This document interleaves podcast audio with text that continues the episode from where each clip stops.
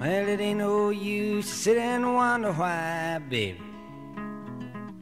Even you don't know by now. And it ain't no use to sit and wonder why, baby. It'll never do somehow. When your rooster crows at the break of dawn. Hello，大家好，欢迎回到星球小趋势新兴人类播客，我是主理人 Sean。 今天啊，邀请到我在台湾念本科时一个超级无敌要好的老同学品超。那我们目前在台北的一家咖啡厅包间里面录播客，但是就是它的隔音比我想象的还要不太 OK。对，所以就是今天可能会有一些小杂音或是一些 BGM，那我们会在后期的时候尽量去把它修复，然后请听友多多包涵。那其实也会比较临场感一点。那我们首先就请品超来跟我们的听友 say hi 一下喽。感谢自然的上的邀请哦。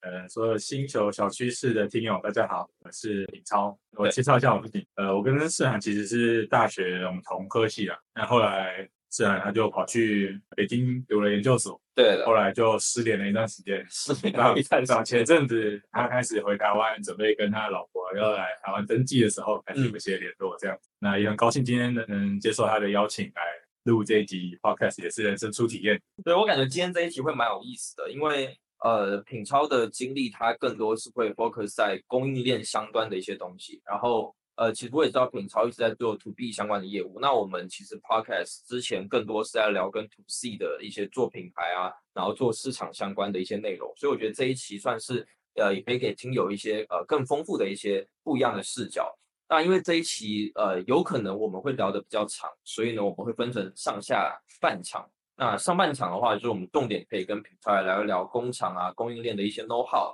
然后下半场我们可以来聊一聊就是品超作为厂二代的一些经验。OK，那我知道就是品超现在是做跟餐厨具整个行业相关的，然后是跟供应链端比较贴近的事情嘛。那能不能就是比较仔细的跟我们听友分享，就是说你现在在做的这个行业啊，还有一些领域？我们主要是在做餐厨具相关，就是你只要厨房有用到任何大小机，嗯大到锅子，小到儿童餐具，我们都有做。嗯那我们专门是在做不锈钢系列的产品，，OK，们工厂是在台湾这边做生产这样子。那其实这个工厂也不是，也不能说是我开的，那是我我爸爸开的。是那我是准备二代，准备后面要做接班的工作这样子。对。那当初其实这个要要追追溯，要往前追溯到我阿公的时代。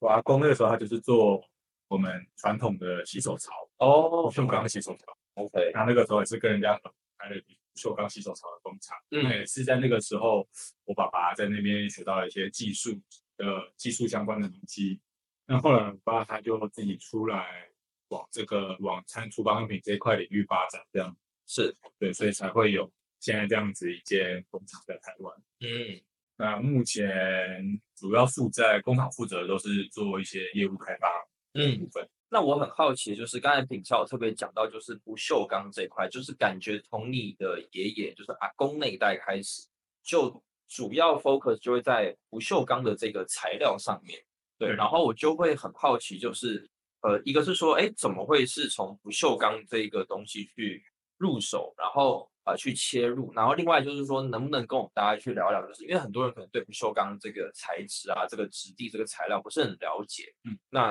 呃能不能跟呃请品超跟我们大家分享一下，就这个材料它有什么一些特性，以及它现在的一些可能行业的标准或者趋势？OK，我觉得这个东西要要讲不锈钢，其实我们就要推，因为我们在讲厨房餐厨用具嘛，对，所以我们应该要回归到最原始，最原始我们中中国是。这个中华文化传统的嗯。大炒锅、铁锅。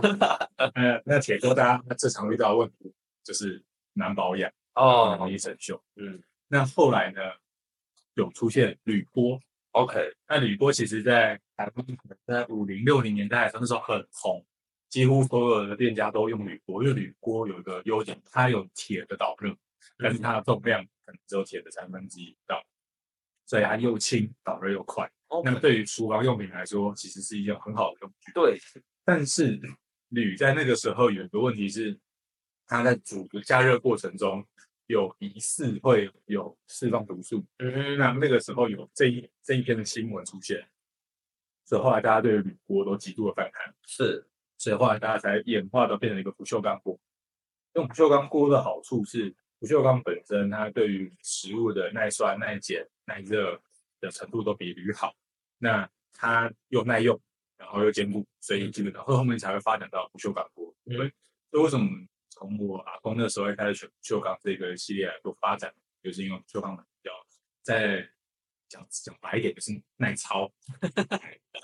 奶操奶操，对，这闽南话里面就是就是表示说它很耐用的意思，对，并并不是中文里面那个比较坏坏的意思。对，其他那 哎，那我还有另外一个小问题、小好奇的点是说，哎，那如果说既然都是不锈钢这个材料，因为我们理解的不锈钢它可以做很多东西，嗯，它可以做很多不同的品类，那为什么会选择后来会演变到餐厨具这个品类？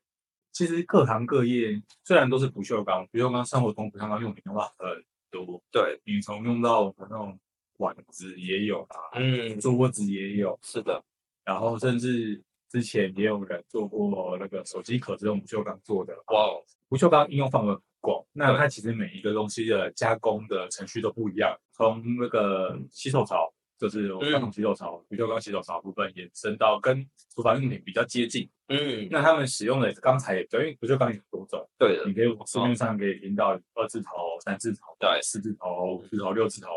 有各种不同的系列不锈钢。嗯，那其实，在那它运用的范围就不一样。那像我们一般厨房用品这个类型的，大部分都是用三字头，我们常听到的三零四、对，三一六是。那有的会用到所谓的四三零。对，这三种基本上是我们这一块在这一个桶系列里面会比较呃比较广泛的。是，那厨房用品跟那个洗手槽其实都是用一样的材料，所以那你只要换材料，虽然都叫不锈钢，但是特性其实都有的时候差蛮多的。所以你可能要重新了解一个材料要花很多时间。嗯，所以我们就在同样材料上面去做一个延伸，做到才做到厨房用品。那另外一方面也是厨房用品，其实算是一种刚需啊。啊，对，就是家家户户只要有开火。无论就算就算你没有火，现在也只有瓦斯、有电磁炉，也是只要煮饭，就是煮个泡面，你就需要做锅子。就算你要要饭，也需要。对，你要要饭，你都要用瓦。对，嗯，基本上这个东西是一个刚需，就是市面上呃需求一直都存在。嗯，那再来就是看你的产品打出你的特色。刚才品超其实有提到一个比较关键的东西，就是不锈钢它分很多不同的，我可以理解是等级，对二三四五六，不算是等级。OK，应该说它的材料配比不一样。嗯。因为不锈钢它其实不是单纯的钢材哦，它可能里面又加了铬啊，加了锰啊，哦，加了不同的什么呃那个各种不同的金属，嗯嗯的元素在里面。那它透过不同金属配比，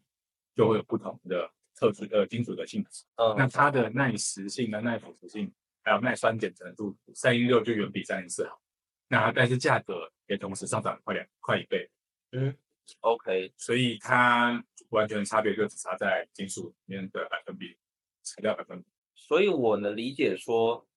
呃，比如说三零四、三一六、四三零的一些或不同的这个数字开头，就是它是所谓的呃金属配比不同，那它的价格会有差别，也源自于金属的价格不一样。的金属，那工艺其实是差不多。工艺其实大部分呢，做不锈钢本身工艺是一样，它跟所有的钢材造币。丢到一个炉子里面，简单的说，丢到一个炉子里面就融，是把它全部融成岩浆的状态，让它全部混合在一起，然后出来，然后把它用热轧方式把它变成一卷料、片片料啊，就是各种需要的形状。那其实方式都一样，但是就只是加在里面材料变不同了。因为很多听友可能不一定了解品超现在所在这个餐厨具相关这个行业链。对，所以可以请品超跟我们就是小小的分享一下，就是说在这一个行业里面，它的上中下游啊，有没有就是你理解的一些比较厉害的一些玩家，然后以及说你们可能扮演的什么样的这个角色，然后提供什么样的价值？其实我们这个产业链，呃，简单细分就是原料上，然后再来是加工厂，对，加工厂最后到品牌端，那基本上就分这三个部分，是简单分分的。那这样子分的状况下。呃，像是品牌大家很常听到的，台湾比较的那种大红电锅哦，然后赞姆斯，嗯，然后像法国 Tefal，Tefal，然后那个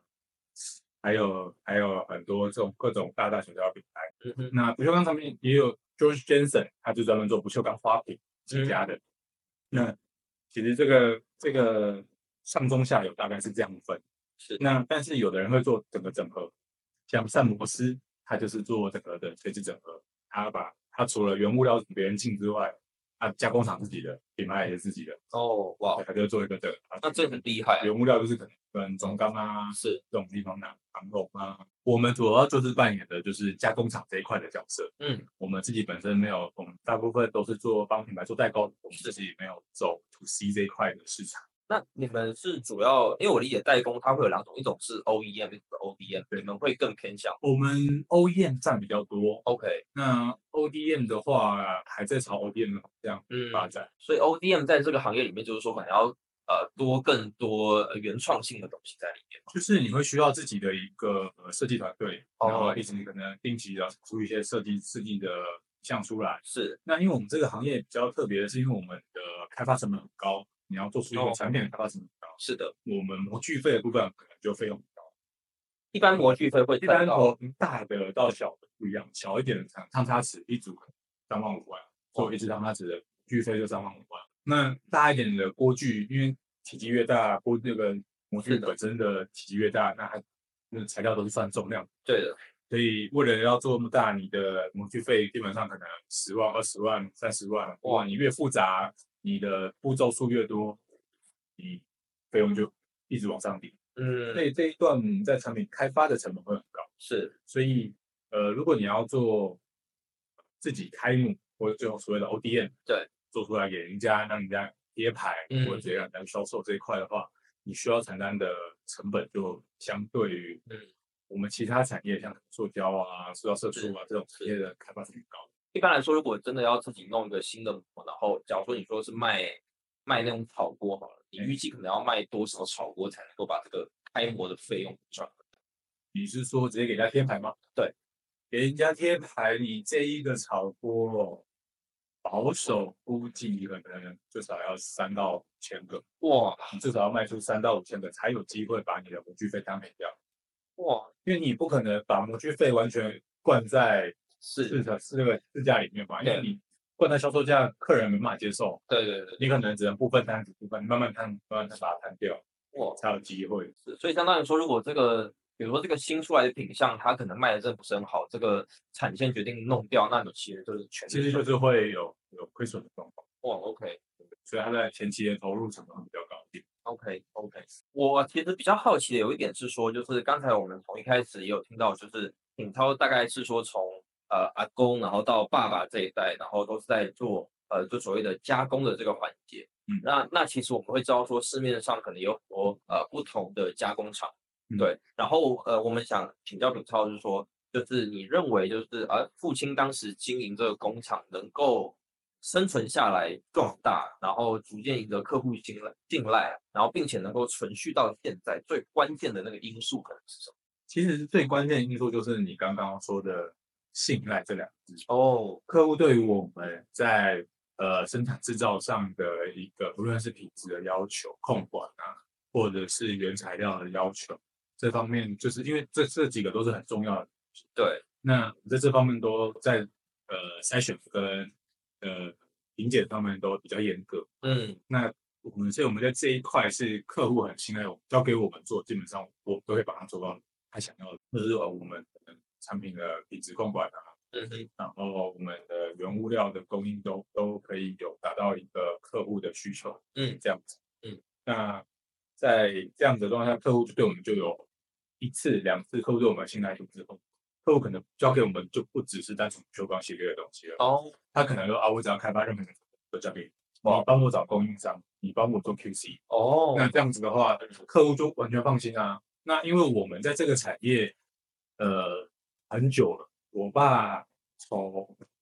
进这个产业还没开，不要说开公司啦，是就是开公司之前就已经在这个产业，是大概就在那 rock 将近三四十年的经验。哇，所以他其实看过的生活用品、家庭用品很多，嗯不限于呃不锈钢系列的塑胶、细嗯胶这种，其实我们都有一些概念，嗯，所以我们可以帮客户在跟厂商之间的沟通上有一个搭一个桥梁。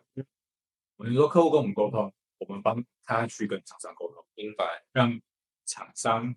等于说我们，因为有的客户其实也都不知道到底这个东西是，是他只说哦我要做一个碗，是，但他们不知道这个碗怎么做，他说我要做这个碗。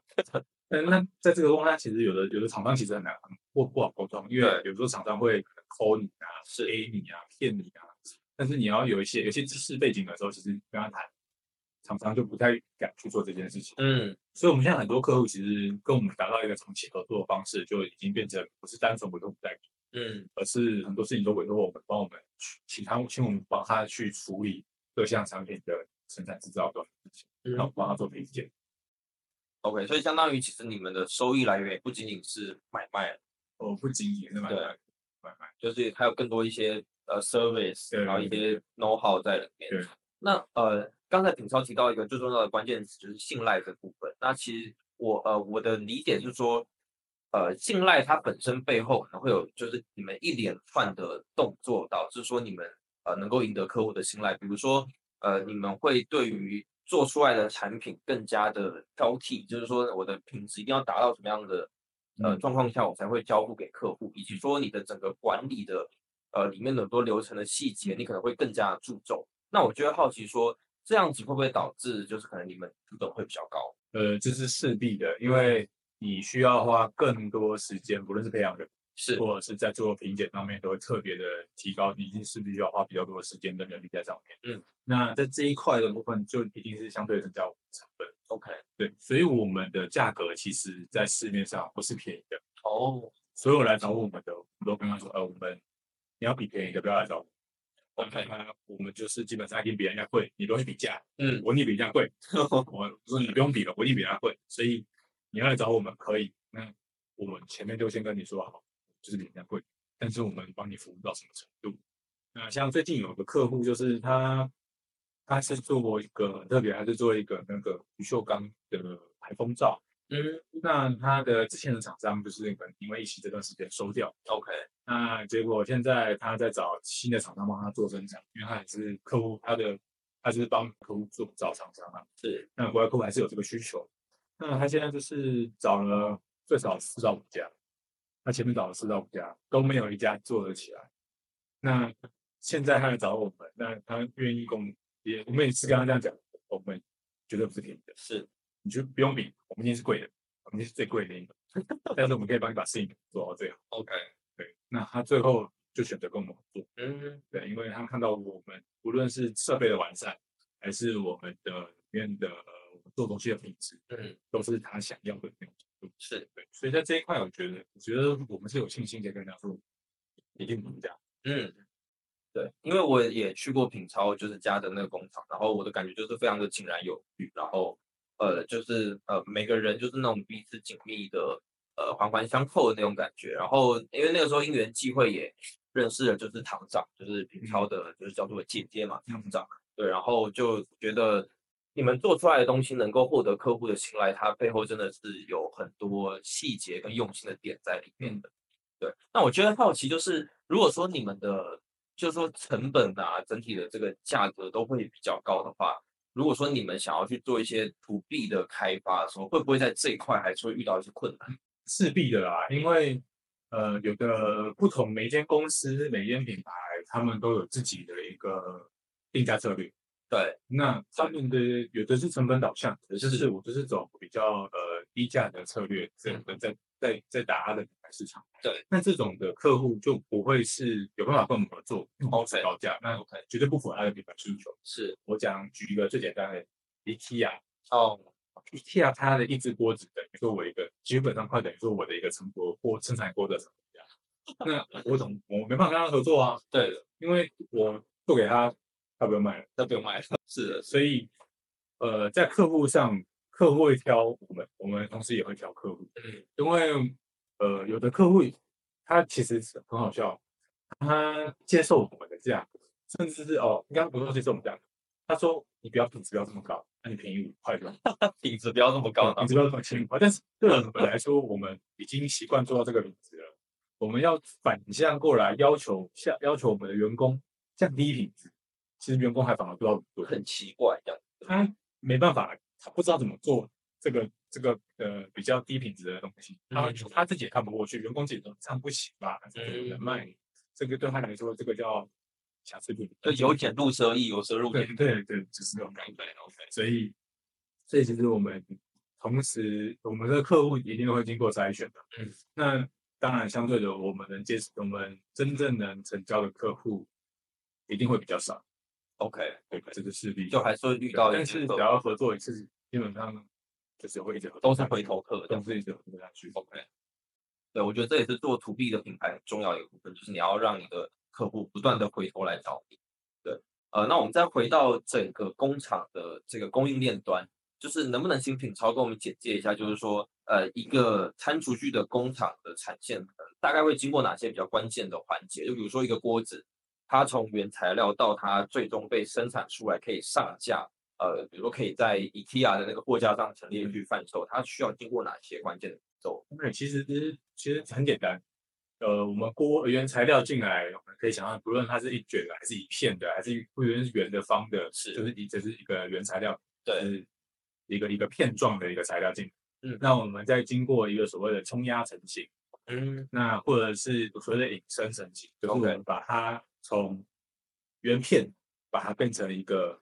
碗的样子，嗯嗯把它拉伸变成一个碗的样子。嗯那这我们第一步就叫做冲压成型。嗯，那成型之后，它表面上一定会有很多不同的呃刮伤、啊、很坑坑坑巴巴的原材料的一些痕迹，那我们就需要做表面处理。嗯那表面处理其实就有分，有的用电解的方式，有的用抛光研磨的方式嗯，有的用喷砂的方式嗯。那就看客户的需求，有的客户他就是要喷洒，有的客户他就是要电解，那就看客户需求需要做到哪个程度。嗯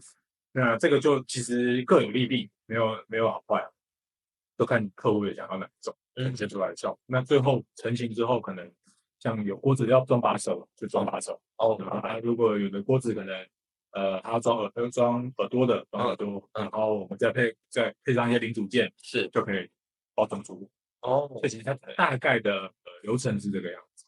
那里面有多少环节是已经可以完全用机器来做？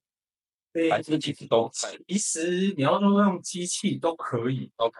但是呃，因为我们客制化居多，哦我们少量客制化居多，是所以呃，在我们也有想过说用机器设备来替代。嗯，那机器设备替代的状况下，会有问题是，我们还需要换模具。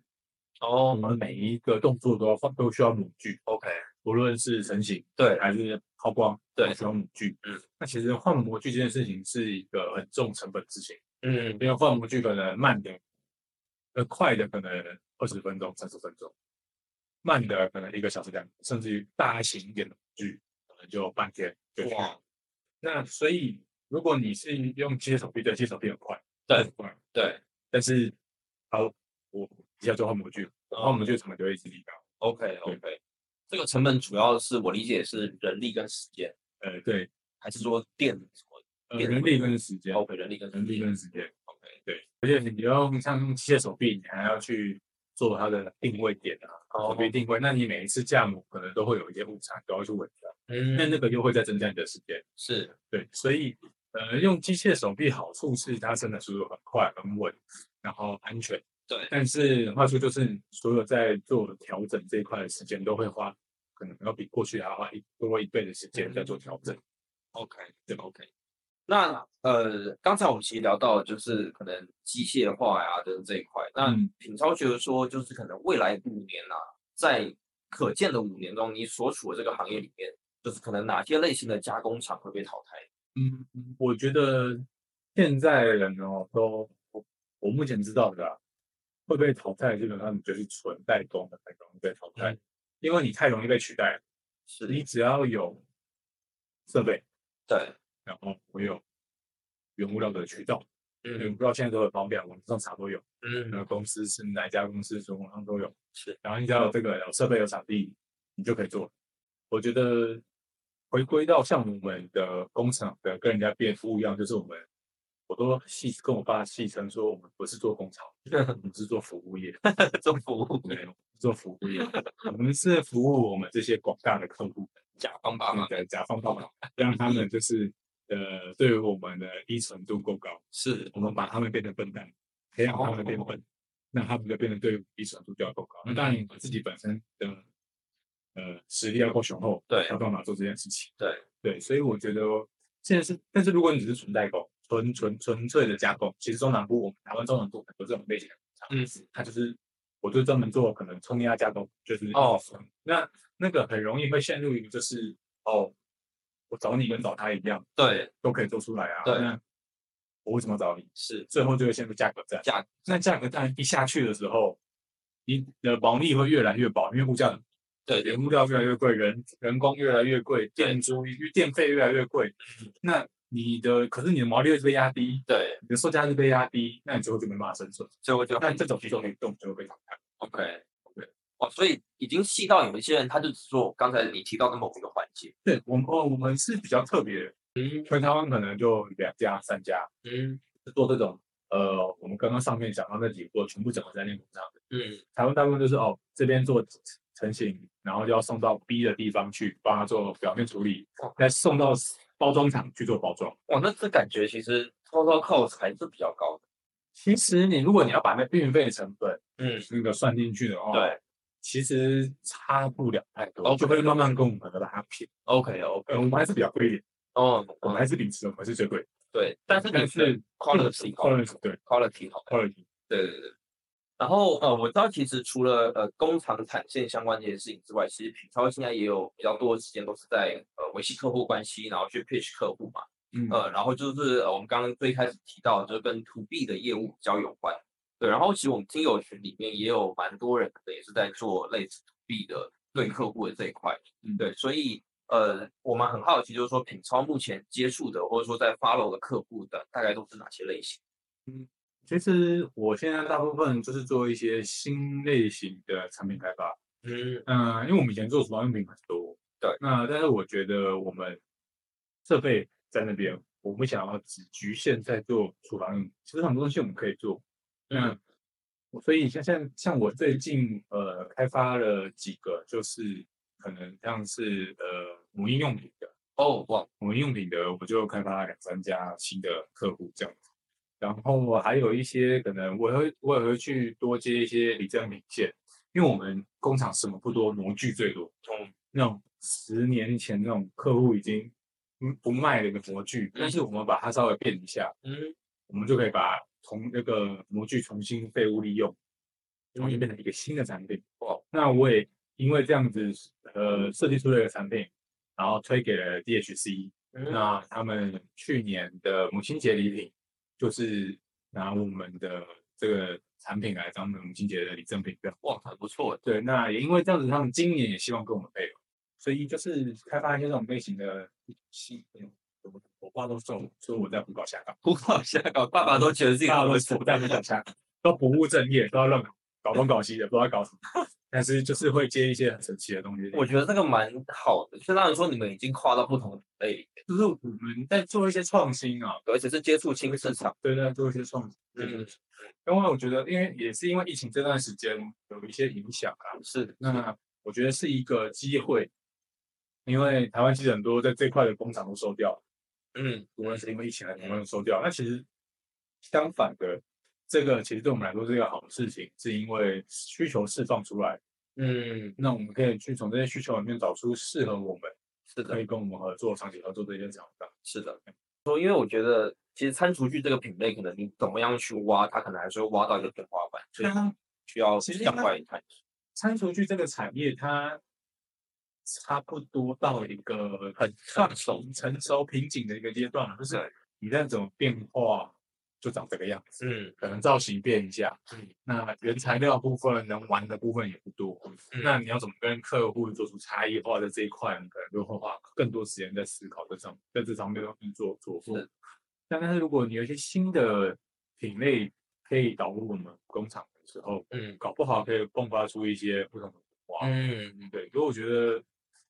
这就是呃，二代在做传承接班的时候，很常会需要思考。需要思考，就是所谓的转型。对对，OK OK，我们下半场来好好聊一下转型的东西。我们现在在在针对 to B 这一块，我还是挺好奇，想跟乔爱多聊一聊，就是可不可以跟我们分享一下，就是你第一个 handle 的客户，就是或者说你自己呃真的去 pitch 的第一个客户，然后你有没有遇到什么样的困难，你怎么样去解决，然后把你的这个业务给完成？客户比较有意思，其实是我们跟法鼓山哦，OK，蓝浦江合作，那个时候他来找我们，很好笑。我们那时候我因为我回到家就先做官网，嗯，他要通过官网找到我们，嗯，那他来找我们都，本来想说要找我们做便当盒啊、嗯碗啊嗯这种他们可能他们那边会用到的东西。结果聊一聊聊到后面，他突然跟我说：“哎、我以那个他们的产品设计就跟我说，我以前想法想做一个不锈钢的佛牌，不不锈钢的佛牌，佛牌佛，OK，牌做不锈钢，说是可以，那看你怎么想怎么做。就旁边就雕那个佛像雕佛像，，OK，那我们就跟他聊聊聊说，哎，我们就好，那我们你想做，那我们就来开发嘛。那我们先做牌子，然后上面用雷刻的方式来刻出佛佛像，然后去镀金色，镀镀钛、镀金色。OK，那其实这个东西就算是，那这也是我们第一次跟他合作。那那个时候其实这个东西，因为它很小一个，嗯所以它其实在呃研磨上会遇到一个很大的困难，是因为它太小了，嗯所以人去握的时候不好握。嗯，你抓不太到施力点。是，但是同时，因为它是戴在身上的，对，所以不锈钢本身加工成型之后，其实毛边边会有点力，哦会有毛边毛刺。那这个东西如果刮到，哇刮到，那那其实对很危险，对是对于他们的这个佛教的一个形象是不好的。是的，是的，那所以我们在这一块又特别的要去钻研，帮他们把表面。我们在脸人脸上怎么画都不会流血，不会受伤，也不会就是你就是哦有东西画过感，嗯它不会有那种锐利感。对，那这就是我们要帮他克服的点，嗯对，这样子，，OK，这就是算是我第一个接触到比较特别的一个对。对，因为他也不是要你做传统的餐厨具那，种本来是要做传统的，聊一聊聊，后面就变成说，这个他也就是，哎，做一次之后，哎，一次成主顾，嗯。他，几乎一季都跟我下一万到两万，哇塞，对，哇，因为他们那个东西就是他们只要有把位啊，嗯。这个卫衣、对卫衣啊，他们都会给，而且因为也法鼓山本身就在台湾是很有影响力的宗对，教团体，算是第二大的对的的宗教团。对的，对，所以在这一块上面，我觉得算是开拓了一个宗教的。嗯，没错没错。那我们这边就先中场休息一下，对，然后非常感谢品超上半场给我们的分享，然后让大家可以去多多了解跟餐厨具行业相关的经验呐、然后包括工厂端的一些 know how，还有 to B 业务相关的一些内容。那待会我们下半场，如果我们想继续跟品超可能探索一些呃其他的一些部分，比如说呃可能作为工厂二代的一些感受和思考，然后还有说就是可能考虑转型做 to C 品牌的一些困惑啊，或是难点。OK，那我们上半场先到这，谢谢大家，我们下半场见喽，拜拜，拜拜。And it ain't no use in calling out my name, gal. I can't hear you anymore. I'm a thinking and a wondering, walking down the road. I once loved a woman, a child I am told. I give her my heart, but she wanted my soul. But don't think twice, it's alright.